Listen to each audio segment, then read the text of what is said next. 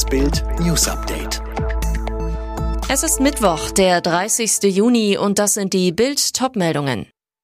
Mit gesenktem Kopf im Bus Yogis letzte Abfahrt als Bundestrainer. Ihr Buch steht in der Kritik, hat Annalena Baerbock abgeschrieben. Die letzten Bundeswehrsoldaten kehren aus Afghanistan zurück. Es ist die letzte und wohl traurigste Abfahrt für Bundestrainer Jogi Löw. Nach dem 0 zu 2 gegen England im EM-Achtelfinale in London sitzt Löw im Mannschaftsbus und das sichtlich niedergeschlagen.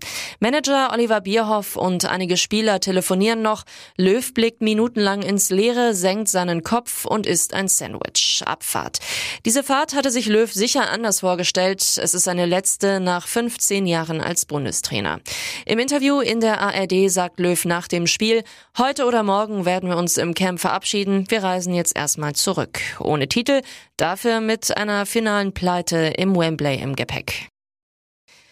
Neuer Ärger für Grünen-Kanzlerkandidatin Annalena Baerbock. Nach dem Wirbel um falsche Angaben in ihrem Lebenslauf steht nun ihr Buch Jetzt, wie wir unser Land erneuern, in der Kritik.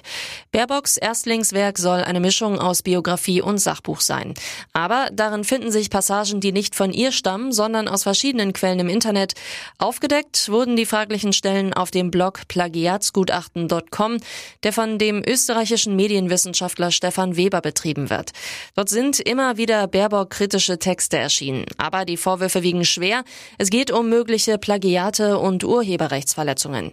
In der Kritik stehen bislang sieben Stellen aus dem 240 Seiten Werk. Teils soll sogar vom Online-Lexikon Wikipedia kopiert worden sein. Die Analyse der Plagiatsforscher wird laut ihrer Webseite noch fortgesetzt. Bild.de hat für sie online einige der umstrittenen Stellen aufgelistet. Kurz vor dem Startschuss für das EU-Impfzertifikat morgen warnen Airlines und Flughafenbetreiber vor Chaos. Weil es in den Mitgliedsländern unterschiedliche Vorgehensweisen gibt, befürchten sie einen enormen Kontrollaufwand. Doppelte Dokumentenkontrollen könnten zu 500 Prozent höhere Check-in-Zeiten für die Passagiere führen, erklärten die Verbände europäischer Fluggesellschaften und Airportbetreiber.